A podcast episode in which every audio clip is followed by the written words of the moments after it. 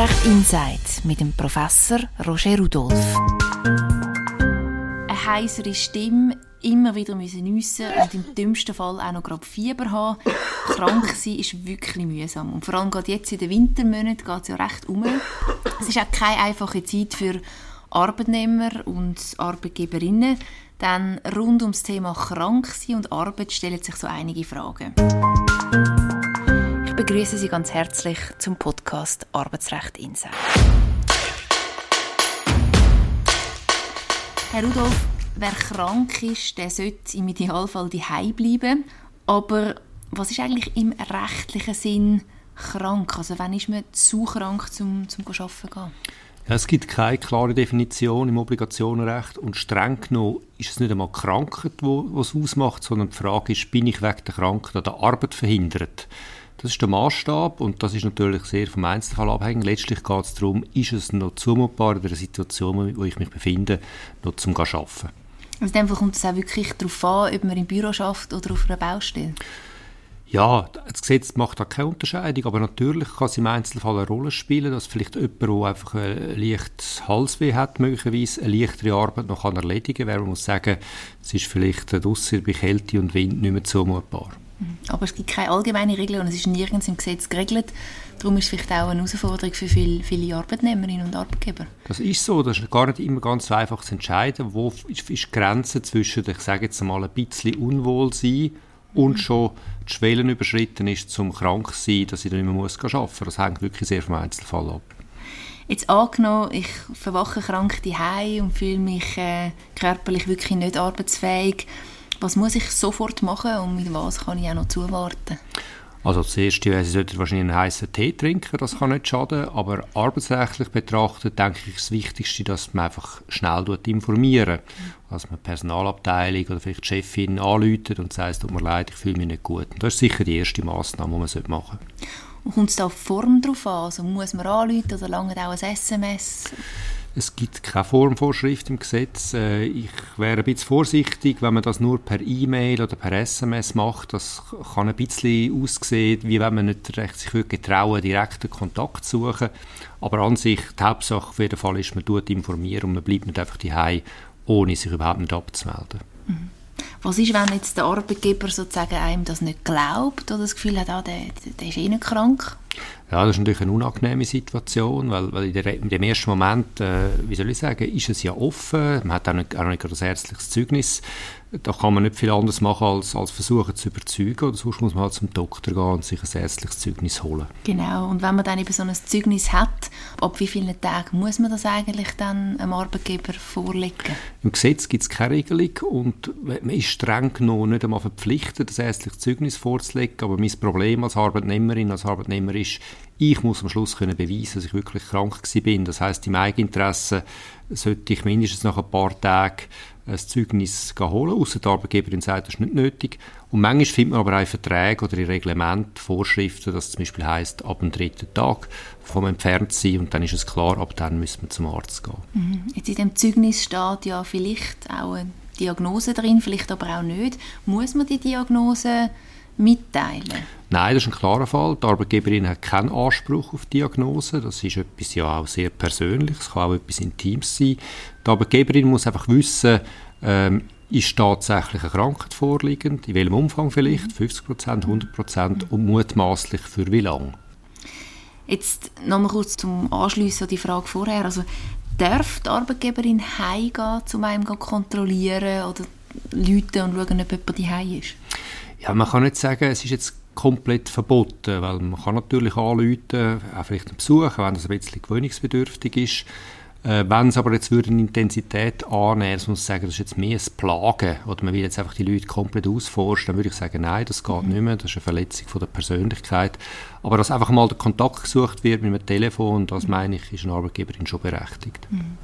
Was es auch noch oft gibt in der Praxis, ist halt, dass die Arbeitgeberin dann auch fordert, dass man trotzdem erscheint, wie vielleicht eine wichtige Sitzung an diesem Tag noch stattfindet oder man einiges geplant hat, äh, darf die Arbeitgeberin verlangen, dass man, obwohl man sich selber krank fühlt, an den Arbeitsplatz kommt, wegen wichtigen Sachen. Also wenn die Krankheit so eine Intensität hat, dass man muss sagen, es ist einfach nicht mehr zumutbar, es geht einfach nicht, oder es schadet sogar im Genesungsprozess, mhm. dann bleibt es dabei dann muss ich nicht gehen und die Arbeitgeberin kann das nicht verlangen. Mhm. Und in dem Fall muss man auch nicht von die aus erreichbar sein für Terminverschiebungen und so weiter? Da würde ich sagen, muss man schon unterscheiden, wenn ich ähm, sozusagen erreichbar bin. Ich kann ja auch ein E-Mail lesen und vielleicht auch beantworten oder auch ein Telefon führen, wenn ich krank bin, die mhm. Und da gibt es schon natürlich ein berechtigtes Interesse, dass eine Arbeitgeberin noch, noch gewisse Informationen kann austauschen kann. Also ich denke, zu dem muss man Hand bieten. Es sieht natürlich anders aus, wenn man schwerst krank im Spital ist oder so, das ist etwas anderes. Mhm. Aber dass noch eine gewisse Kommunikation möglich ist mhm. während Krankschreibung, das schreibt mir, äh, ist schon richtig so. Jetzt haben wir bis jetzt immer darüber geredet, was ist, wenn ich krank bin, was ist eigentlich, wenn ein Kind von mir krank ist oder ein Partner zum Beispiel. Ja, da gibt es seit neuer Zeit, das ist noch nicht so lange im OR drin, gibt es einen Betreuungsurlaub, sagt man dem. Und man hat dann einen Anspruch darauf, dass man tatsächlich kann betreuen und entsprechend nicht muss arbeiten muss. Das Gesetz im OR limitiert das auf drei Tage pro, pro Konstellation, pro Fall und auf maximal zehn Tage im Jahr.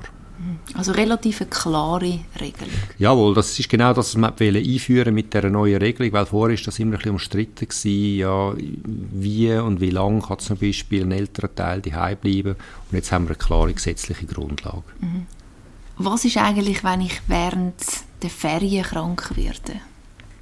Das ist eine Situation, die gar nicht so selten vorkommt. Und da stellt sich die Frage, ob ein Arbeitnehmerin, ein Arbeitnehmer Anspruch darauf hat, dass die Tage Namen gewährt werden, weil ich es ja nicht wirklich können nutzen, mich nicht mhm. können wirklich erholen. Und das ist tatsächlich so, wenn, wenn die Erkrankung so schwerwiegend ist, dass ich da tagelang im Bett liege und mich nicht kann bewegen kann, dann habe ich einen Anspruch darauf auf Nachgewährung von diesen Ferien. Wenn es aber nur ein, ein Kopfweh ist oder mal einen halben Tag Übelkeit, dann ist es sicher nicht so. Also es ist ein Einzelfall. Man sollte einfach, wenn die Situation eintritt, sollte man möglichst schnell mit der Arbeitgeberin Kontakt aufnehmen, dass man darauf hinweist, ich bin dann krank. Mhm. Und dann muss du ja auch ein Arztzeugnis äh arbeiten. Faktisch bleibt einem nichts anderes übrig, außer die Arbeitgeberin ist einverstanden und glaubt das, das kann sie mhm. auch sein, aber mhm. sonst muss man natürlich können anweisen, dass man da tatsächlich krank war. Kommen wir zu einem weiteren Kapitel sozusagen. Äh, wir reden über psychische Krankheiten, Depressionen, Angstzustände, Störungen, neurotische. Die haben ja in der letzten Zeit enorm zugenommen, auch seit Corona. Herr Rudolf, rechtlich gesehen gelten die gleichen Regeln für psychische Krankheiten wie auch für körperliche Krankheiten? Ja, das Arbeitsrecht tut nicht unterscheiden. Es ist einfach die Frage, bin ich wegen einer Krankheit an der Arbeit verhindert oder nicht? Das ist die Frage und das kann selbstverständlich auch eine psychische Erkrankung sein. Also so gesehen ist es genau der gleiche Schutz, den man hat. Das Problem ist mehr auf der tatsächlichen Ebene. Es ist natürlich äh, bisschen schwieriger nachzuweisen, dass ich, äh, ich psychisch erkrankt bin, weil ich kann einfach ein Fiebermesser, Fiebermesser nehmen und, und dann die Temperatur ablesen, mhm. sondern es ist schwieriger zu erfassen. Aber an sich gelten die gleichen Regeln. Mhm. Also aus Arbeitgeberinnen-Sicht ist es eine relativ herausfordernde Situation. Es ist eine herausfordernde Situation einerseits, weil das natürlich häufig dann wirklich Arbeitnehmende sind, die in einer schwierigen Situation sind. Irgendwie muss man mit dem umgehen. Aber es ist eben auch eine schwierige Situation auf, auf der Ebene, ja, glaubt man es dann wirklich, oder? Weil wenn jemand einen Beinbruch hat und die liegt, ist irgendwie klar, kann sich nicht bewegen. Aber wenn Sie einen Mitarbeiter haben, der sich krank meldet wegen psychischer Leiden mhm. Und Sie sehen ihn dann aber trotzdem beim Posten oder im mhm. Ausgang, dann ist es einfach nicht so offensichtlich, ist das jetzt wirklich simuliert oder eben nicht, weil man kann ja durchaus, auch wenn man krank ist, psychisch trotzdem noch am Alltagsleben teilnehmen. Das ist ja mhm. vielleicht sogar sinnvoll. Darum kann es mhm. Situationen geben, wo das dann zum Teil zu, zu Missverständnis kommt. Und was hat man da für Handlungsmöglichkeiten als Arbeitgeberin?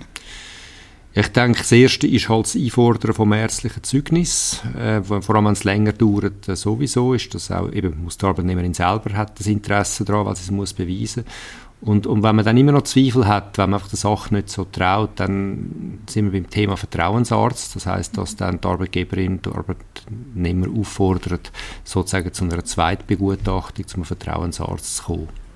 Können Sie kurz sagen, Vertrauensarzt, was ist das genau? Das ist ein wichtiger Punkt. Das ist also nicht etwa, so wie es tönt, irgendein behördlicher Arzt oder ein Arzt, der von irgendeiner Behörde bestellt wird, sondern das ist letztlich nichts anderes als ein Arzt, der von der Arbeitgeberin ausgesucht wird, auch von der Arbeitgeberin gezahlt wird mhm. und, und wo dann eben der Arbeitnehmer äh, quasi zu einer Zweitmeinung dann erscheinen tut. Mhm. Und muss man da einwilligen als Arbeitnehmerin? Gehen die Meinungen ein bisschen auseinander. Also wenn es im Gesetz bzw. im Vertrag, muss ich präzise sagen, abgemacht ist oder im Personalreglement, dann sieht man das relativ häufig, dann ist das so. Wenn nichts abgemacht ist, dann würde ich sagen, hängt es davon ab, wenn es, überhaupt keinen kein Grund gibt für Misstrauen, dann ist es für mich eher fraglich. Aber wenn jetzt doch ein gewisser Verdacht vorhanden ist, also wenn der Mitarbeiter immer verschiedene Zeugnisse von verschiedenen Ärzten präsentiert, vielleicht rückwirkende Zeugnisse, dann finde ich ja, dann kann man so Mitarbeitende auch zum Vertrauensarzt aufbieten. Mhm. Es ist aber so, wenn ich das noch ergänzen darf, es wird niemand physisch gezwungen, also es wird niemand mit der Polizei vorgeführt zum Vertrauensarzt, aber äh, wenn ich so eine vertrauensärztliche Untersuchung verweigere, obwohl ich sie müsste äh, erdulden, mhm dann muss ich damit rechnen, dass die Arbeitgeberin die Lohnzahlung kann einstellen kann, weil dann ist der Beweis, sozusagen der Gegenbeweis verunmöglicht worden. Mhm. Also da ist ausgeschlossen, dass man einen eigenen oder einen Drittarzt sucht. Das ist also wirklich die Arbeitgeberin, die sagt, der und du gehst jetzt dort hin. Das ist eigentlich genau das, wozu der Vertrauensarzt dient. Aber auch da ist vielleicht noch zu betonen, auch der Vertrauensarzt ist nicht berechtigt, zum Beispiel eine Diagnose bekannt zu geben, Arbeitgeberin, sondern es geht wiederum darum, arbeitsfähig, ja, nein, in welchem Umfang und für wie lange. Mhm. Aber gilt das auch in Bezug auf die Unterscheidung äh, psychische oder physische Krankheit? An sich ja, an sich ist das so, aber was zum Beispiel natürlich verdächtig ist, oder verdächtig einfach, äh, man kann seine Schlüsse daraus ziehen, wenn natürlich ein Zeugnis von, von einem Psychiater stammt, dann kann man natürlich erahnen, dass es wahrscheinlich mit psychisch Leiden tut.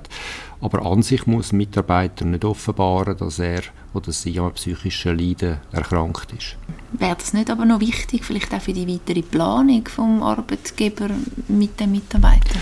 Ja, da gibt es tatsächlich einen Zielkonflikt. Oder einerseits Daten- und Persönlichkeitsschutz von der Mitarbeiterin. Gleichzeitig kann es ja gerade Sinn machen, dass man denkt, vielleicht Arbeits das Arbeitsumfeld ein bisschen anders gestaltet. Das ist noch eine schwierige Situation. Es steht Mitarbeitenden natürlich frei, dass sie das einfach von sich aus sagen. Und mhm. möglicherweise ist das sogar eine gute Sache im eigenen Interesse. Aber, aber gegen ihren Willen darf das eigentlich nicht offenbart werden. Jetzt ein Thema, das immer wieder in aller Munde ist, ist halt das Thema Burnout. Also wenn wirklich äh, ein Arbeitnehmer vom einen auf den anderen Tag ausfällt, wie sieht das rechtlich aus und trifft da irgendwie den die Arbeitgeberin auch eine Art eine Fürsorgepflicht oder hat sie eben ihre Fürsorgepflicht verletzt, dass es überhaupt zu dem gekommen ist? Ja, also wenn Arbeitgeberin einfach über längere Zeit Mitarbeitende auspresst, einfach überlastet mit Arbeit, sodass die eben krank werden oder eben vielleicht neudeutsch gesprochen in ein Burnout hineinlaufen, dann wäre das tatsächlich so, dann ist das, wäre das eine Persönlichkeitsverletzung.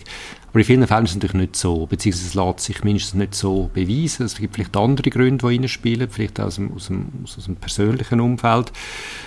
Rechtlich muss man sagen, das Gesetz unterscheidet auch da nicht. Das ist einfach auch da die Frage, ist jemand wegen einem Burnout dermaßen erkrankt, dass er nicht kann arbeiten kann, was ihm nicht zumutbar ist. Das ist die Schlüsselfrage und es gibt keine Sonderregelungen für Burnout.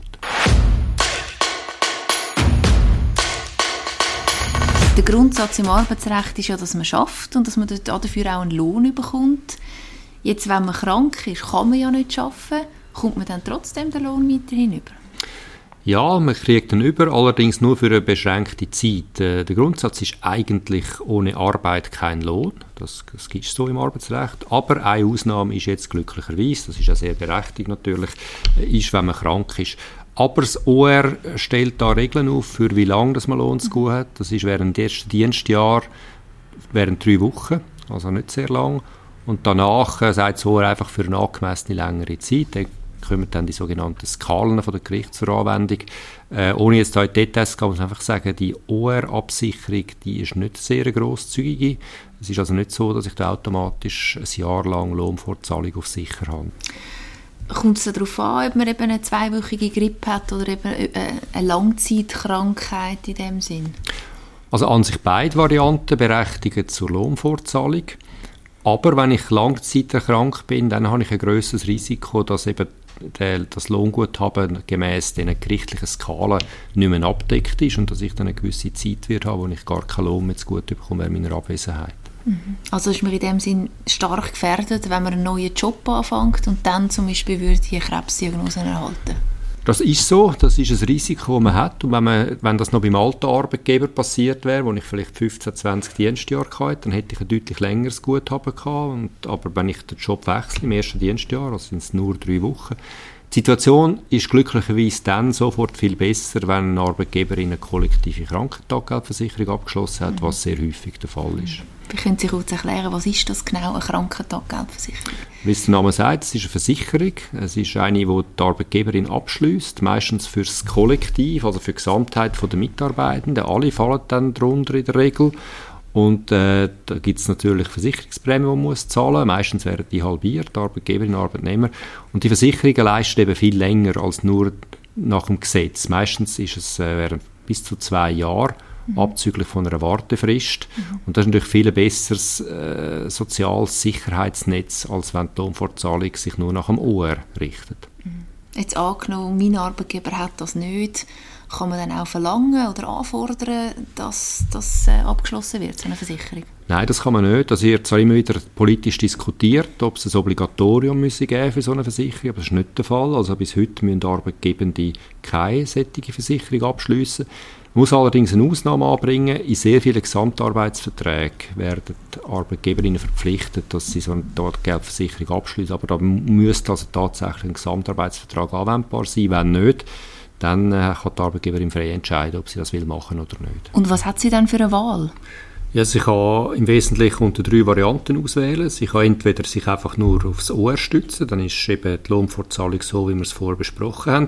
Sie kann zweitens eben so eine Taggeldversicherung abschließen oder sie kann drittens, und das kommt noch immer vor, sie kann selber mehr versprechen, als sie nach dem Ohr würde schulden. Also nicht über eine Krankentaggeldversicherung, sondern einfach als, als eigenes Versprechen, dass sie zum Beispiel ein Jahr lang Lohnfortzahlung leisten.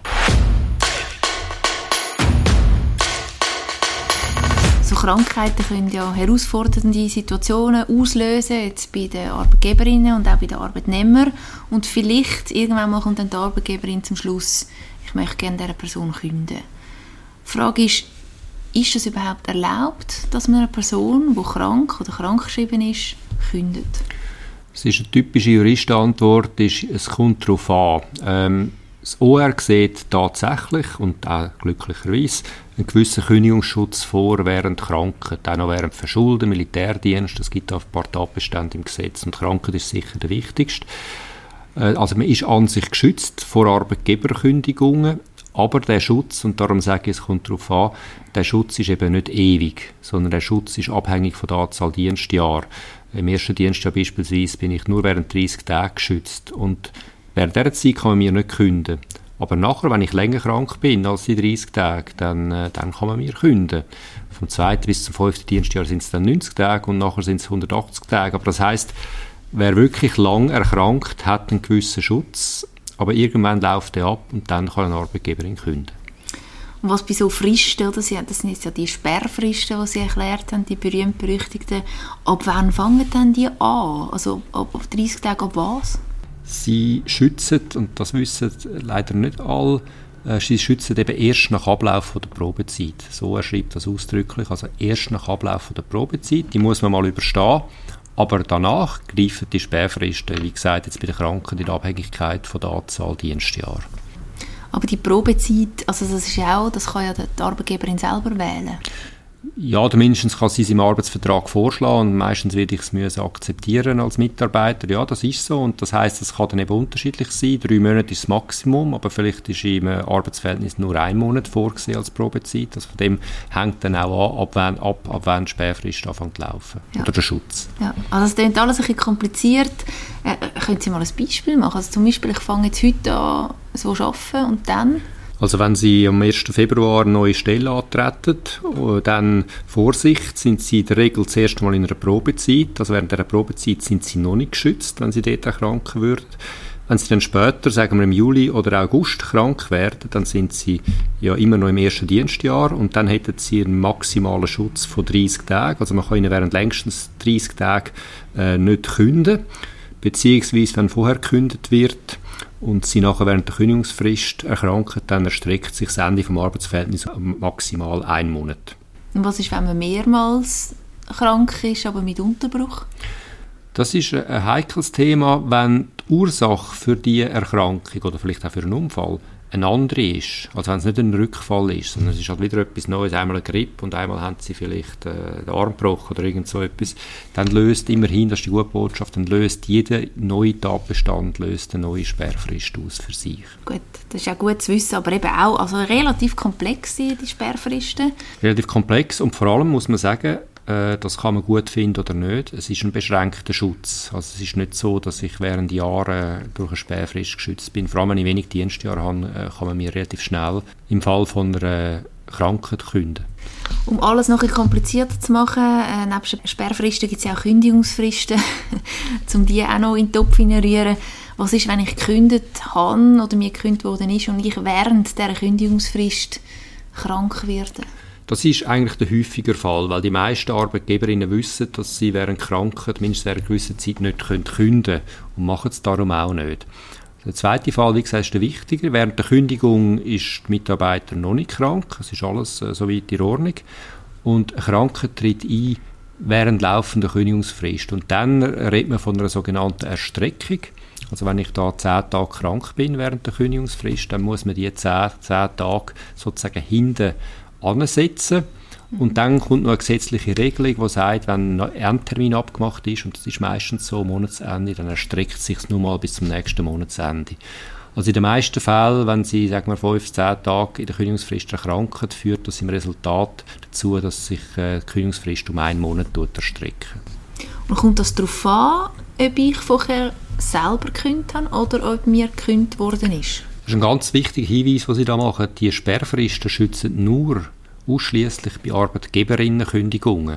Also wenn ich als Mitarbeiter, als Mitarbeiterin künde, dann habe ich das volle Risiko auf meiner Seite. Wenn ich schwerst erkranke oder wenn ich als Frau äh, schwanger werde, äh, habe ich keinen Kündigungsschutz mehr, dann ändert das Arbeitsverhältnis ganz normal, ohne irgendeine Streckung. Was mache ich jetzt als Arbeitgeberin, wenn ich gerne einer kranken Person würde künden? Wie, wie, wie komme ich das möglichst sozialverträglich hinüber? Ja, es ist natürlich eine schwierige Situation, weil äh, eben, es ist für Mitarbeitende häufig dann, dann, dann ein Schock, vor allem wenn sie noch krank sind gleichzeitig. Wir haben vorher gesehen, man kann das machen, nach Ablauf von einer gewissen Sperrfrist kann man künden, wenn die Person noch krank ist, weil in der Regel ist, ist das Kranksein wirkt sich auf das Arbeitsverhältnis aus und damit habe ich eine Rechtfertigung. Was soll ich sagen? Es, es hängt natürlich sehr vom Einzelfall ab. Äh, als, als vielleicht äh, zuvorkommende Arbeitgeberin, faire Arbeitgeberin, könnte es sein, dass ich vielleicht nur mal einen Monat länger zuwarte, zum Beispiel.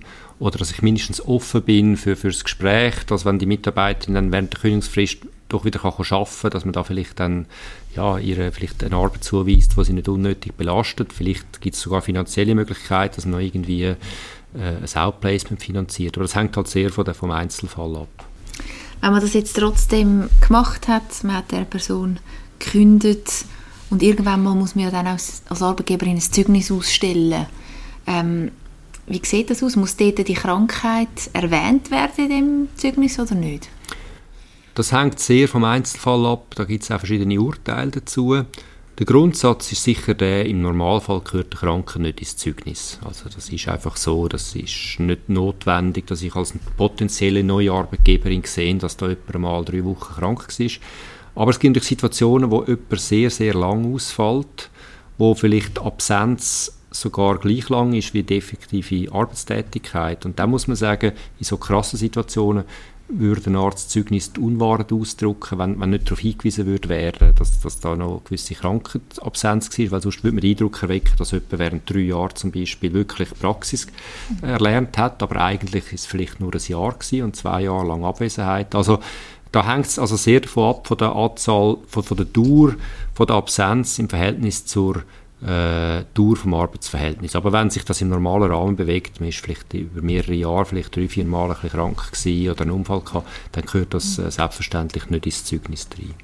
Also Sie haben jetzt darüber geredet, eben wegen der Dauer ähm, von der Krankheit, aber was ist zum Beispiel, wenn, wenn die Person ein, ein Burnout hat oder Long-Covid, wo dann wirklich auch würde in den neuen Job beeinträchtigen, weil sie sich vielleicht nicht mehr konzentrieren kann, muss das nicht in das Arbeitszeugnis rein? Ja, ich denke, da muss man sehr zurückhaltend sein, weil, nur schon darum, weil weder der alte noch der neue Arbeitgeber hat das Recht darauf, Diagnose zu erfahren.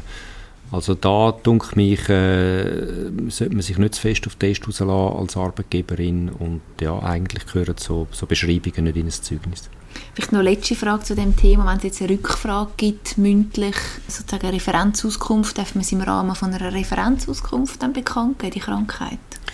Nein, also das, die Regel ist eigentlich so, in der Referenz darf nicht mehr inhaltlich gesagt werden, also wesentlich mehr gesagt werden als, als im Zeugnis. Es gab vielleicht eine gewisse Konkretisierung, ein paar ergänzende Auskünfte, aber es müssen sich im Rahmen des Zeugnis und von diesen Regeln bewegen und man darf also nicht dann quasi, wenn man nur unter vier Augen ist, dann Sachen ausplaudern, die man sonst nicht in ein Zeugnis hineinschreiben Roger Rudolph von der Universität Zürich, das Thema Krankheit und Schaffen. Nochmal kurz zusammengefasst. Was sind die drei wichtigsten Take-Home-Messages, die Sie uns das mal mitgeben können? Zuerst vielleicht, äh, dass es eigentlich nicht so entscheidend ist, ob ich krank bin, sondern die Frage ist, bin ich, ist es mir nicht mehr zumutbar zum Arbeiten? Und sobald ich die Frage kann bejahen, dann muss ich auch nicht mehr arbeiten.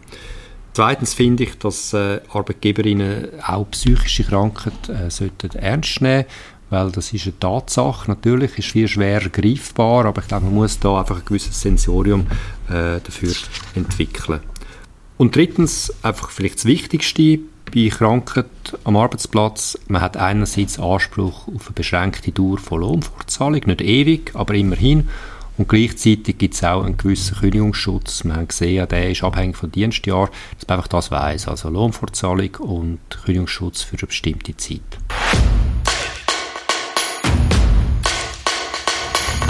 Das nächste Mal reden wir auch wieder über ein arbeitsrechtliches Thema, nämlich über einige Corona-Urteile. Herr Rudolf, für die, die jetzt denken, ah oh, nein, nicht schon wieder, das ist doch Vergangenheit, Corona, warum schauen wir die Urteile trotzdem an? Ja, erstens denke ich, ist es doch äh, von einem gewissen Interesse. Wir erinnern uns ja noch gut an die vielen arbeitsrechtlichen Diskussionen. Wie ist es mit Impfpflicht, wie ist es mit Testpflicht und so weiter? Wie ist es mit Maskentragen? Kann man das verlangen oder nicht? Und ich denke, es ist auch für ein breites Publikum von Interesse. Wie haben jetzt Gericht erste Fälle entschieden?